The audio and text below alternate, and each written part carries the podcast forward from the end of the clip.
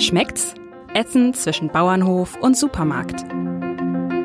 Der Ernährungspodcast des Hamburger Abendblatts. Der heutige Podcast wird Ihnen präsentiert von Rewe. Wir von Rewe wissen, dass sich aus kleinen Dingen Großartiges entwickeln kann. Deshalb fördert die Rewe Lokalpartnerschaft gezielt kleine und mittlere Betriebe vor Ort. So stärken wir den ländlichen Raum und helfen, das Wissen und die handwerklichen Fähigkeiten zu bewahren. Hochwertige Lebensmittel aus der Region sind die Früchte unserer Arbeit, weil Wertschöpfung vor Ort beginnt.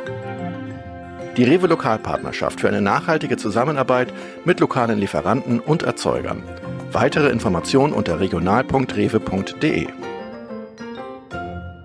Ja, liebe Hörer, herzlich willkommen bei Schmeckt's, dem Ernährungspodcast des Hamburger Abendblattes.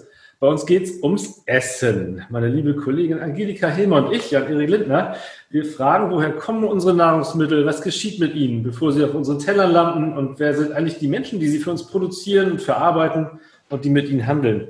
Zu Gast haben wir heute einen echten Pionier. Rolf Winter ist sein Name und er ist Chef auf dem Gut Wulksfelde.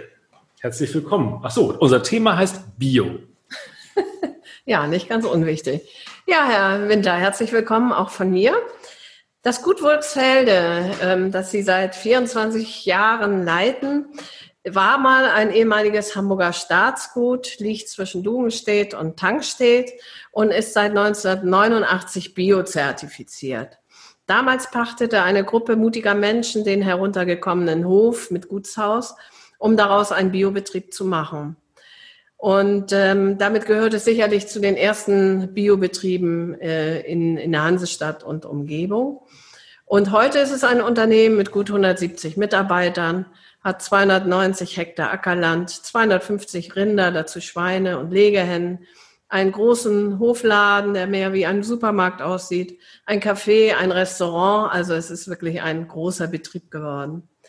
Sie sind schon im dritten Betriebsjahr dazu gestoßen und wie gesagt, der langjährige Leiter des Ökoguts. Und insofern sicher ein sehr guter Gesprächspartner für unsere vielen Fragen zum Biolandbau. Und ich fange einfach mal mit der ersten an. Wir haben ja eben schon kurz, habe ich ja schon beschrieben, ähm, was aus dem Gut geworden ist innerhalb von 30 Jahren. Ähm, was hat den Erfolg ausgemacht? Warum ähm, ist der Betrieb so erfolgreich geworden und ja auch noch heute? Ja, schönen guten Tag von mir auch, aus Hamburg oder nee, aus Tankstedt vielmehr, hier vor den Toren Hamburgs. Sie fragen, was macht den Erfolg von Buxfelde aus? Ich würde gar nicht so sehr über Erfolg reden, da sind wir einfach ein bisschen bescheiden. Aber Buxfelde hat eine gute Entwicklung gehabt in der vergangenen Zeit, das ist richtig. Und ich denke, entscheidend war, dass wir von Anfang an wirklich voll und ganz auf Bio gesetzt haben, auf eine biologische Landwirtschaft, die nachhaltig wirtschaftet, die verträglich ist für die Tiere, die verträglich ist für den Boden. Und heute, ganz aktuell, werden diese Themen ja immer prägnanter. Wir hören das äh, laufend. Gut, aber andere Biobetriebe haben ja, äh, sind nicht so durchgestartet. Also es muss doch irgendwie, ich will nicht von einem Erfolgsgeheimnis sprechen, weil ich hoffe, Sie verraten es, aber ein Erfolgs, Erfolgsrezept vielleicht, wo Sie sagen würden, an der Stelle waren wir vielleicht etwas besser als andere. Ja, es gibt viele gute Biobetriebe und der biologische Landbau hat sich ja auch deutlich entwickelt in den 30 Jahren. Als wir anfingen, da gab es in ganz Schleswig-Holstein knapp 30 Betriebe und als diese zwei großen Staatsgüter, Wulfsdorf und Wuchsfelde, dazu kamen, fragte man sich gleich, ob der Markt zusammenbricht. Damals war Bio wirklich eine Randerscheinung und man fragte schon, ob der biologische Markt zusammenbricht. Wir haben uns seinerzeit dafür entschieden, uns selbst um die Vermarktung der Produkte zu kümmern. Und ich glaube, das war auch ein ganz wichtiges Signal und eine ganz wichtige Entscheidung für Wuchsfelde. Wir waren immer, immer sehr nah an den Kunden dran und hatten schon im ersten Jahr einen kleinen Hofladen. Das war nur ein Tapeziertisch. Da wurden ein paar Eier verkauft und ein paar rote Beete, ein bisschen Gemüse. Aber das hat sich beständig entwickelt. Und mit den vielen Kunden, die wir hier inzwischen bekamen und die immer Jahr für Jahr dazu kamen, war auch die Möglichkeit der Entwicklung von Rücksfelder gegeben. Ähm, ich glaube, vor gut 15 Jahren hat schon die damals grüne Landwirtschaftsministerin Renate Künast einen Ökoanteil von 20 Prozent an Agrarflächen und im Lebensmittelhandel gefordert. Das ist nicht mal äh, zur Hälfte erreicht heute. Ähm, müsste es der Biobranche nicht eigentlich gelingen, deutlich mehr Kunden zu gewinnen? Das ist richtig. Äh, schon vor vielen Jahren äh, gab es von Frau Künners die Vision und es ist nach wie vor eine Vision, den Ökolandbau zu stärken. Damals wurde ja auch viel unternommen. Und zu der Zeit hat der Öko vielleicht einen Anteil von drei, vielleicht vier Prozent. Inzwischen ist es schon, das ist immerhin schon ein großer Erfolg, bei um die zehn Prozent der landwirtschaftlichen Fläche, die biologisch bearbeitet wird. Aber ist es vollkommen richtig, es darf eigentlich noch mehr sein. Es darf gerne noch mehr wachsen.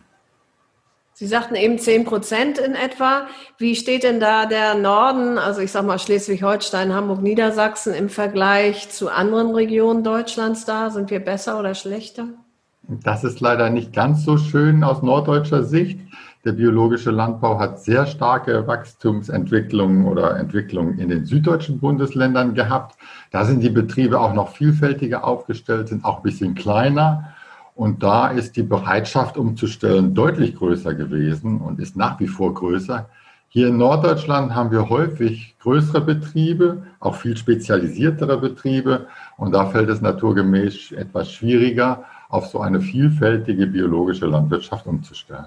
Wie viele Jahre bräuchte so ein Bauer, wenn er sich jetzt entschließt oder ein Landwirt ähm, komplett auf, auf Bio umzustellen? Wie schnell geht sowas überhaupt? Also es gibt ja inzwischen glücklicherweise seit vielen, vielen Jahren eine EG-weite gesetzliche, einen EG-weiten gesetzlichen Rahmen.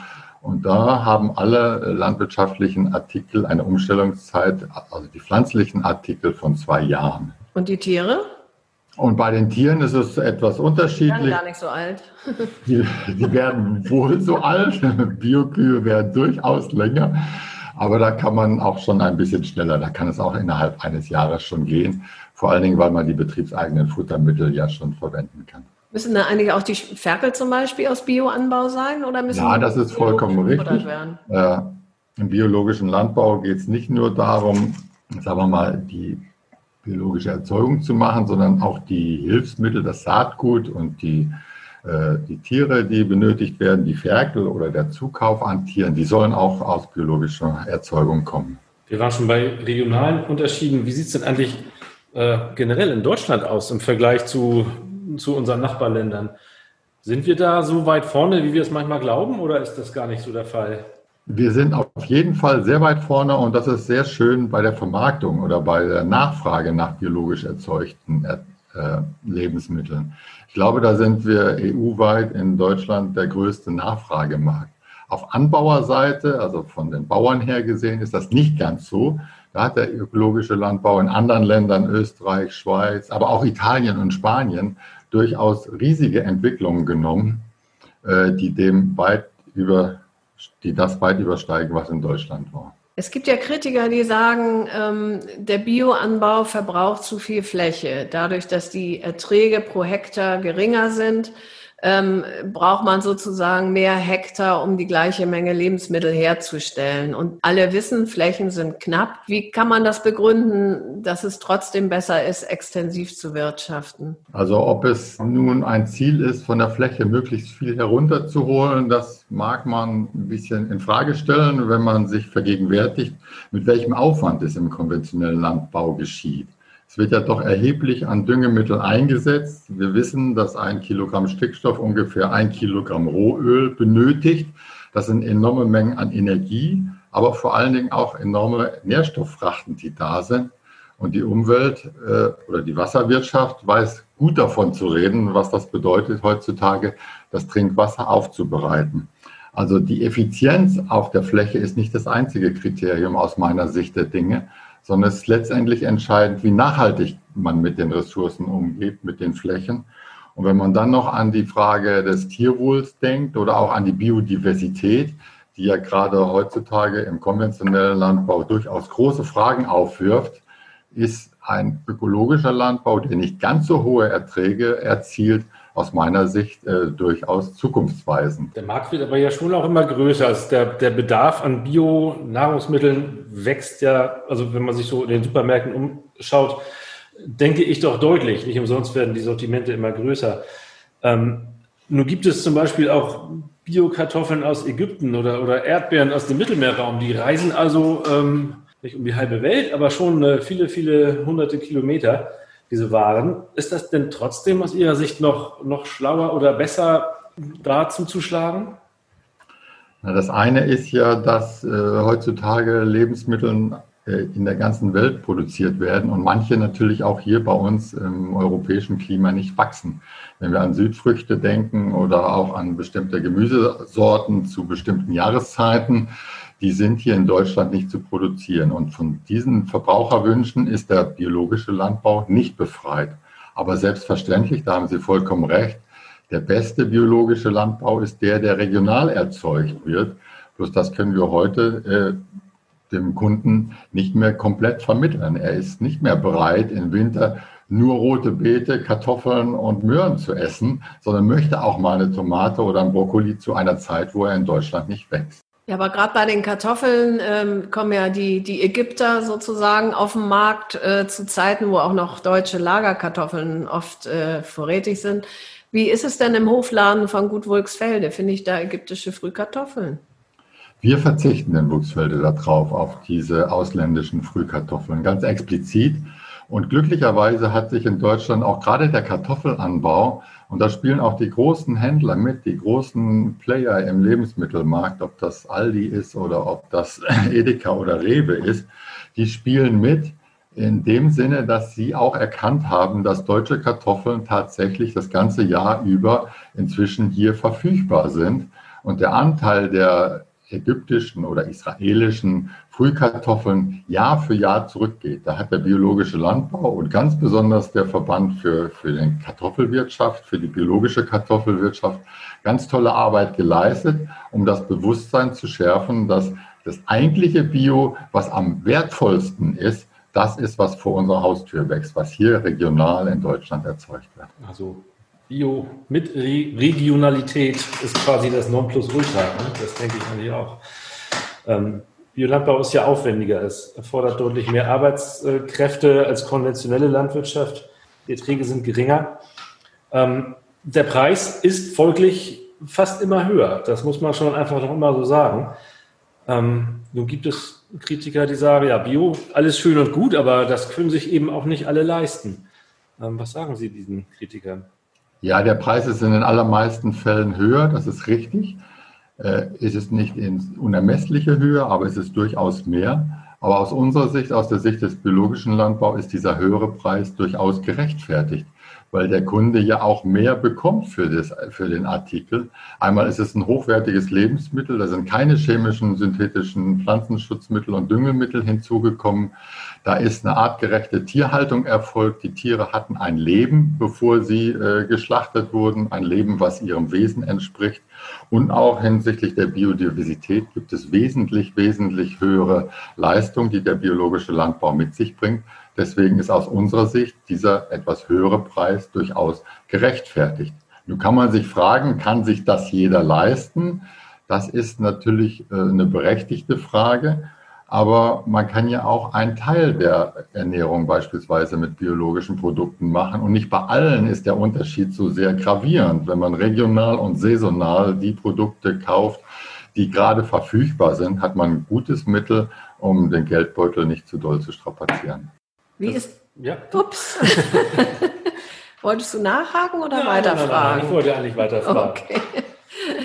Äh, Stichwort Importe von Bio-Lebensmitteln. Es kommen ja zum Beispiel äh, Bio-Lebensmittel oder auch Rohstoffe wie Getreide für Brot oder so, auch zum Beispiel aus Osteuropa. Vorhin waren wir schon in Ägypten oder Mittelmeerländer. Verderben die äh, die deutschen Preise? Also ich könnte mir vorstellen, in Polen zum Beispiel ist Gemüse vielleicht ein bisschen preiswerter zu produzieren, auch Biogemüse. Oder macht Ihnen das keine Sorgen, weil Sie sagen, die Nachfrage ist eh so groß, die können wir sowieso nicht decken? Im Moment haben wir gerade eine sehr schöne Entwicklung in Deutschland, weil die gute Nachfrage nach biologischen Lebensmitteln dazu führt, dass inzwischen wieder mehr Betriebe umstellen. Und das sind auch zum Teil größere Betriebe, schlagkräftige Betriebe, die auch einen Kostenvorteil mit sich bringen und die durchaus am Wettbewerb beispielsweise osteuropäischer Betriebe standhalten können. Dann ist es nicht zu vernachlässigen, dass dort auch ein erheblicher Transport und möglicherweise auch Lageraufwand vonnöten ist, um diese Lebensmittel hier noch in, in der entsprechenden Qualität äh, anbieten zu können. Die wenn man so den Markt sich anschaut, möchte man doch eigentlich meinen, dass viel mehr äh, Landwirte ratzfatz auf Bio umstellen äh, sollten. Ähm, nichtsdestotrotz, wo liegen die Sorgen? Was, worauf muss sich ein solcher Landwirt einstellen? Auf, auf welche Probleme, wenn er denn tatsächlich sich entschließt, umzustellen? Die sind ja sicherlich anders als in der konventionellen Landschaft, äh, Landwirtschaft. Die biologische Landwirtschaft ist im Prinzip die eigentliche Landwirtschaft, die mit der Natur arbeitet und natürlich auf die ganzen Widrigkeiten, die die Natur kennt, äh, auch besonders Rücksicht nehmen muss. Wir haben nicht, und das ist äh, jedem bekannt, der sich mit Landwirtschaft beschäftigt, diese ganze Palette von Hilfsmittelchen, die beispielsweise eine Pflanze, wenn sie mal krank geworden ist, oder ein Tier, wenn es mal krank geworden ist, dann wieder kurieren kann, sondern wir müssen vorausschauend im Rahmen unserer Fruchtfolge und im Rahmen einer möglichen Vielseitigkeit vermeiden, dass Pflanzen und, und Tiere krank werden. Und das ist uraltes landwirtschaftliches Wissen, was unsere Väter und Großväter hatten. Und das ist nicht überall mehr vorhanden bei den Landwirten. Die haben in der Schule andere Sachen gelernt. Die haben in der Schule gelernt, welche Düngepläne anzuwenden sind oder welche Spritzpläne anzuwenden sind, um beispielsweise ein Weizen oder ein, eine Kartoffel zu erzeugen. Da bedarf es schon einer großen Umstellung. Wo würde so ein Landwirt das dann lernen? Ähm, frage ich mich gerade. Also es gibt viele Weiterbildungsveranstaltungen aus dem Kreise der biologischen Landwirte. Die haben Fortbildungsveranstaltungen, die haben Einführungsveranstaltungen, die haben Betriebsbesichtigungen und es gibt auch eine ganze Schar inzwischen wirklich gut ausgebildeter Berater für biologischen Landbau, die bei der Umstellung helfen können. Und es gibt ja auch den Lehrberuf des Bauern, sage ich jetzt mal.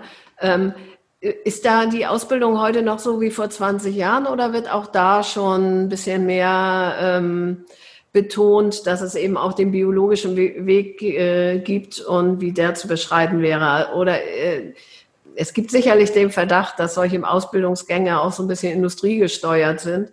Wie würden Sie das sehen? Da mag was dran sein, aber glücklicherweise haben wir gerade hier in Schleswig-Holstein inzwischen eine Bioklasse. Das heißt, im letzten Ausbildungsjahr, im letzten landwirtschaftlichen Berufsschuljahr gibt es die Möglichkeit, landesweit zusammenzukommen und einen wirklich speziellen biologischen Landwirtschaftsunterricht zu bekommen. Und das ist von den Betrieben, die auf unseren Betrieb, auf unseren Höfen lernen, sehr gut angenommen worden. Ähm, ist denn eigentlich die Biolandwirtschaft für Klimawandel besser gerüstet, als äh, Intensivkulturen es eigentlich sind? Oder Sie haben schon gesagt, Ihnen fehlen natürlich gewisse Hilfsmittelchen, äh, die es in der konventionellen Landschaft gibt. Ist das eher ein Hinderungsgrund oder sind diese Pflanzen, die Sie biologisch produzieren, ähm, eher robuster? Also wir legen im biologischen Landbau ja sehr viel Wert auf organische Düngung und auf Humusaufbau. Humus ist bekanntlicherweise ein Kohlenstoffspeicher, ein CO2-Speicher. Und wenn wir was dafür tun, dass der Boden humusreicher ist, bindet er CO2 und setzt es nicht, nicht frei. Und wir setzen beispielsweise keine äh, Stickstoffdüngemittel ein, die synthetisch hergestellt worden sind. Wir sprachen schon darüber. Die brauchen enormen Energieaufwand. Auch das ist ein, ein Teil, was der biologische Landbau klimaschonender äh, beiträgt. Gut, das bezieht jetzt den Klimaschutz, aber es gibt dann ja auch die Klimafolgen für die Landwirtschaft. Also sprich, ähm, das, was zumindest alle befürchten und was ja im Moment auch schon eingetreten zu sein schien, nämlich die trockneren Sommer ähm, extremere Wetterlagen, auch mal Starkregen. Ähm, gibt es da einen Unterschied zwischen konventionell und Bio? Kann, gibt es da sozusagen de, beim natürlicheren Weg äh, bessere Möglichkeiten, damit umzugehen? Ich glaube, da ist die gesamte Landwirtschaft, ob sie konventionell oder biologisch wirtschaftet, vor äh, große Herausforderungen gestellt. Wir wissen als Landwirte, dass es immer schon unterschiedliche Jahre gab. Es gab nassere, es gab kältere, es gab wärmer, es gab trocknere. Aber insgesamt, und das können wir hier beobachten, und wir haben es ja hier auch auf Inbuchsfelde äh, schon in den vielen Jahren gesehen, die Sommer werden einfach wärmer, die Sommer werden trockener und die Winter werden milder und die Winter werden feuchter. Das ist eine Tendenz, die ist absehbar und mit der müssen sich alle Landwirte auseinandersetzen. Und das sind schon in kurzer Zeit enorme Veränderungen. Und wenn man nur so wetterabhängig erzeugt, wie eine, ein Landwirt das nun mal ist, dann hat das hier gewaltige Auswirkungen für die Betriebe. Die müssen sich schon äh, gewaltig anstrengen, dem gerecht werden zu können. Und alle haben es gleich schwer, egal wie sie wirtschaften. Das denke ich schon. Ich glaube nicht, dass da einer äh, es besser hat, weil die, sagen wir mal, die vier Feinde des Bauern, die man ja kennt, ja nur äh, Frühjahr, Sommer, Herbst und Winter, die treffen alle gleich.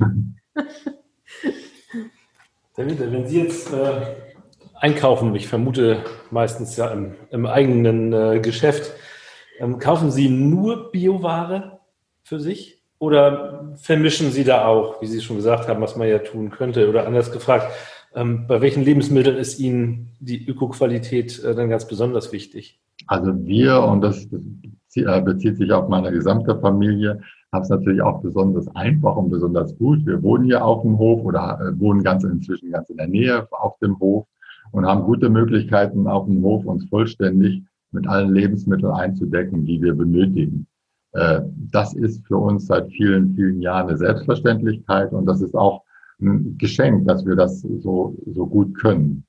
Ganz wichtig für mich sind einmal die Grundnahrungsmittel, sagen wir mal Obst, Gemüse, Brot und Eier. Die würde ich auf jeden Fall äh, immer aus ökologischer Erzeugung beziehen wollen, egal wo ich lebe.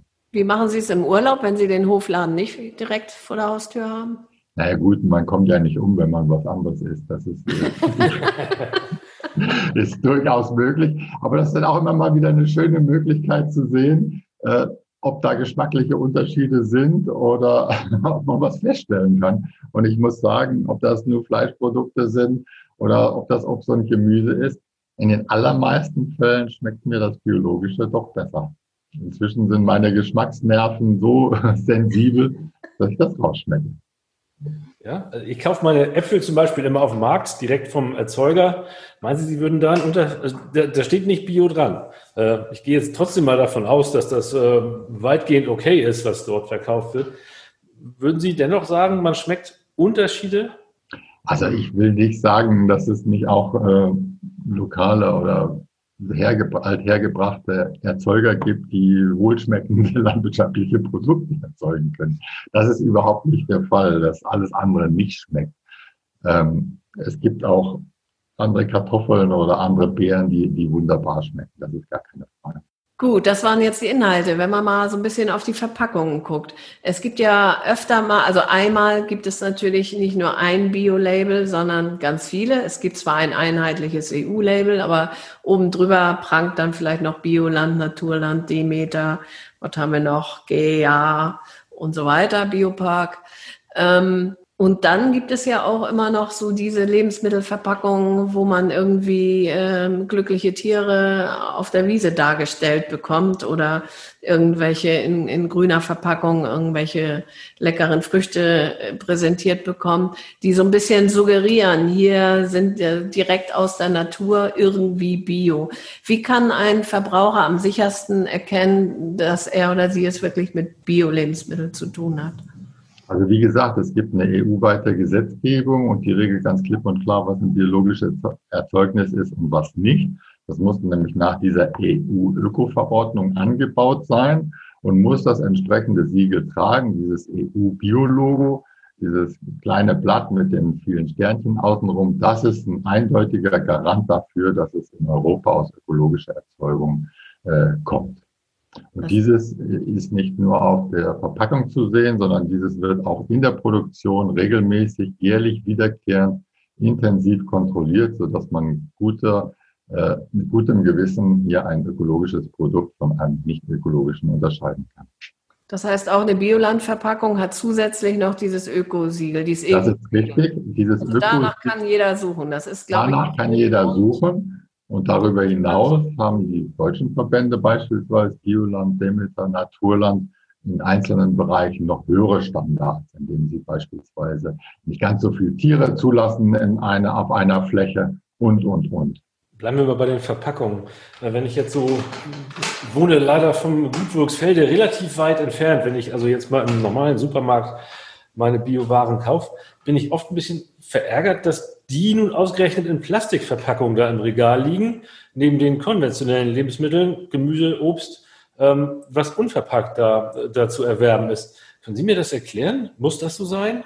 Äh, bezüglich Ihres Eingangsstatements, dass Sie weit von Wurzfeld entfernt sind, kann ich Sie beruhigen. Wir liefern im ganzen Stadtgebiet von Hamburg auch mit unserem Lieferservice an Endkunden aus. Also wer das möchte, darf sich da auch gerne äh, unsere Waren nach Hause liefern lassen.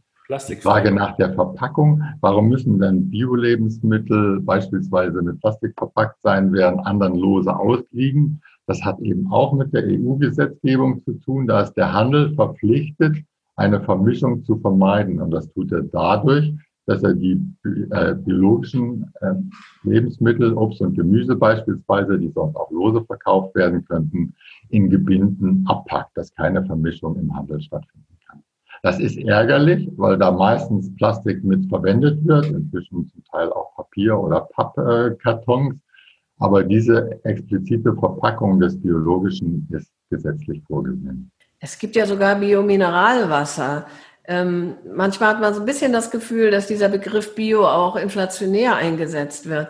Nutzt er sich allmählich ab? Ich glaube nicht, dass er sich abnutzt. Wie gesagt, wir haben ja eine ganz klare Trennung von dem, was Bio ist und was nicht. Trotzdem gibt es immer wieder im Bereich der Lebensmittelwirtschaft, und wir legen ja nicht mehr in Zeiten, wo Lebensmittel wirklich ein Mangel sind, sondern der Markt ist hart umkämpft, immer wieder Versuche des Greenwashings oder sagen wir mal, sich irgendwie mit dem, was das Biologische an Gutem transportiert, aufzuschmücken. Dem ist man im Prinzip ständig äh, unterworfen. Man kann, man kann, sich ja vorstellen, dass es da schwarze Schafe gibt, die ihre konventionelle Ware als Bio verkaufen, einfach um mehr ähm, Gewinn rauszuschlagen. Was ähm, könnte oder was droht ähm, solchen ähm, ja, Landwirten oder, oder Verarbeitern, ähm, wenn es auffliegt eigentlich? Können, können Sie mir das sagen? Ja, da steckt natürlich äh, eine riesige, riesige potenzielle kriminelle Energie, wenn man die Preisunterschiede sieht, die landwirtschaftliche Erzeugnisse biologischer und nicht biologischer Art haben. Aber es muss ganz einfach klar sein, das ist Betrug. Und Betrug ist äh, in unserer Gesellschaft ist strafbar und dem wird auch nachgegangen, bis hin zu Gefängnisstrafen. Ich kenne Händler, die im Gefängnis sitzen, weil sie äh, sich wirklich im großen Stile gesetzeswidrig verhalten haben. Und es ist auch gut so, dass es diese Kontrollen gibt, diese scharfen Kontrollen, denn das darf ja nicht äh, aufkommen, dass man dem biologischen Erzeugnis nicht trauen kann, weil man nicht weiß, ob es jetzt äh, ja, ordnungsgemäß und richtliniengemäß äh, erzeugt ist. Gibt es bestimmte Produkte, wo am ehesten, also die sozusagen ähm, irgendwelche Geschäftemachereien anziehen, wo am ehesten was passieren kann. Also ich erinnere mich an äh, Eier und Dioxin in Eier durch Futtermittel und so. Also gibt es anfälligere äh, Produkte für sowas? Ja, ich glaube sicherlich Produkte, die länger haltbar sind oder, oder irgendwie ja, nicht ganz frisch sein müssen. Da ist, ist die äh, Gefahr vielleicht noch größer. Aber wachsam muss man bei allen Artikeln sein, wenn diese, diese Unterschiede so da sind. Ja, wachsam müssen die Lebensmittelkontrolleure und die Biobranche vor allem sein. Ja, und weil ich als Verbraucher kann das ja nicht unbedingt erkennen. Nein, das meine ich ja gerade. Das muss hm. die Lebensmittelkontrolle machen. Hm. Und letztendlich auch, äh, da schadet sich jetzt letztendlich jeder, der am Markt ist und mit seinem Namen und seiner Marke am Markt ist, äh, sauber zu bleiben, ist das erste Gebot der Stunde. Wer möchte denn, äh, sagen wir mal, einen schlechten Ruf haben,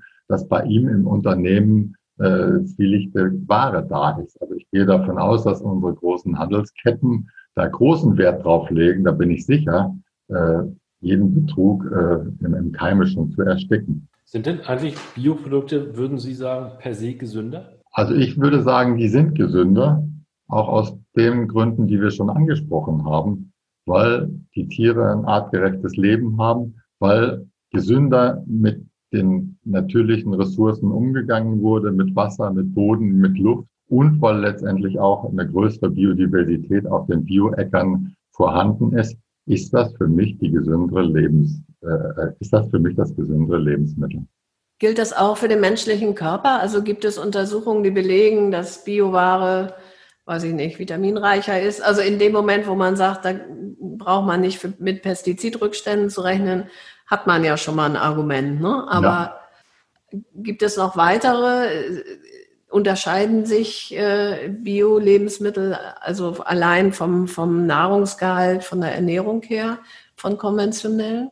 Also was auf jeden Fall Fakt ist, dass die Bio-Lebensmittel nicht so intensiv gedüngt werden. Das ist liegt im System. Und damit ist auch eine höhere Konzentration an Inhaltsstoffen, an Geschmacksstoffen, an Enzymen und so weiter möglich, sodass ich durchaus davon ausgehe, dass die äh, Lebensmittel gesünder sind. Meines Wissens gibt es keine großflächig angelegte Studie, wo man viele, viele Jahre hinweg äh, Kunden untersucht hat oder Verbraucher untersucht hat. Die einen ernähren sich bio, die anderen nicht. Wer da nun letztendlich gesünder bei rauskommt. Aber ich sehe schon bei unseren Kunden eine ganze Reihe von, von Menschen, die insgesamt in ihrem Leben Gesundheit eine große Bedeutung zusprechen. Und das hat natürlich was mit der Ernährung zu tun, hat aber auch mit Bewegung zu tun, hat mit einer ganzen Einstellung zu tun. Ich glaube schon, dass Bio-Kunden insgesamt gesünder sind. Da gibt es ja auch Kritiker, Verfechter der ganz klassischen Landwirtschaft, die sagen, dass meinetwegen Schimmelgifte in Biogemüsen drin sein könnten. Ähm, es wird ja nicht vorbeugend gespritzt. Ist denn die Sicherheit von konventionellen Lebensmitteln tatsächlich höher? Oder würden Sie sagen, das kann man, dass man das heute nicht mehr so äh, darstellen kann? Nee, das würde ich nicht so sagen. Denn es gibt für alle Lebensmittel gibt es entsprechende Regeln oder entsprechende Handhabungen, wie sie zu lagern sind. Und Schimmel auf Lebensmitteln ist nicht eine Frage des Anbaus, sondern es ist eine Frage des Handhabens während der Verarbeitung oder während des Handels. Und das kann sowohl für ein biologisches Erzeugnis wie für ein konventionelles ausgeschlossen sein. Also es wird ja auch in der konventionellen Landwirtschaft nicht gespritzt, damit es nachher im Laden nicht verschimmelt. Also wenn es da verschimmelt, hat es andere Gründe. Wir hatten jetzt bei unserem Podcast und natürlich auch so einfach in der Recherche immer mal Obstbauern, Gemüsebauern und, und andere Landwirte im Gespräch die uns erzählen, dass sie Nützlinge einsetzen gegen Schädlinge, also nützliche Insekten fördern, dass sie Blühstreifen anlegen, dass sie überhaupt einen integrierten Anbau äh, betreiben, wo nur gespritzt wird, wenn wirklich auch ein Problem aufgetreten ist. Würden Sie sagen, dass der konventionelle Anbau sich so ein bisschen an den Bioanbau annähert? Also dass die konventionellen auch von den biologisch wirtschaftenden Betrieben lernen? Also da gibt es die ganze Spannweite, wobei diesen integrierten Anbau, der den Ansatz hat, nur zu spritzen, wenn es nötig ist, den gibt es seit meiner Ausbildung, seit meinem Studium. Und es hat nicht wirklich dazu geführt, dass nicht mehr gespritzt wird. Die wirklich konsequente Form der Landwirtschaft, die Spritzmittel nicht einsetzt, ist die biologische und nicht eine ein bisschen abgeschwächte äh, konventionelle. Dennoch äh, gibt es durchaus Entwicklungen und das ist, ist ja auch schön, dass biologischer Pflanzenschutz beispielsweise mit Lützlingen oder auch mit, mit resistenten Sorten von allen Landwirten benutzt werden, so dass man da auch durchaus eine Entwicklung hat. Die große Annäherung zwischen konventionell und Bio, die sehe ich noch nicht im Moment, weil der konventionelle Anbau sich ja auch noch immer weiterentwickelt. Die Erträge werden noch gesteigert und die Aufwendungen werden nicht nur unbedingt weniger. Ja gut, Erträge versuchen Sie ja wahrscheinlich auch zu steigern. Das ist ja erstmal per se nichts Schlimmes, oder? Das ist nichts Schlimmes, bloß uns sind natürlich irgendwo klimatische oder natürliche Grenzen gesetzt oder auch vom System her. Wir können nicht beliebig zukaufen. Wir können nicht unsere Tiere mit Futter ernähren, was in der dritten Welt oder in, in Südamerika gewachsen ist. Wir müssen wirklich oder wir wollen auch einen Landbau betreiben, der auf der Fläche möglich ist. Und deswegen äh, ja, ist das schon noch immer ein großer Unterschied. Ja, Herr Winter, unser Fragenkatalog ist erschöpft, wenn ich das richtig sehe, oder ja, Angelika? sehe ich genauso. Dann sagen wir vielen Dank. Das war ja. sehr interessant. Äh, uns bleibt jetzt noch ein Ausflug nach Tankstedt, wo man auch sehr gut essen kann. Ne? Mm, mm, Bei dem mm. Herrn Fröhrer. Herzliche Grüße. Gerne. Und äh, ja, vielen Dank, dass Sie bei uns waren. Alles Gute weiterhin. Danke. Jo, tschüss. tschüss.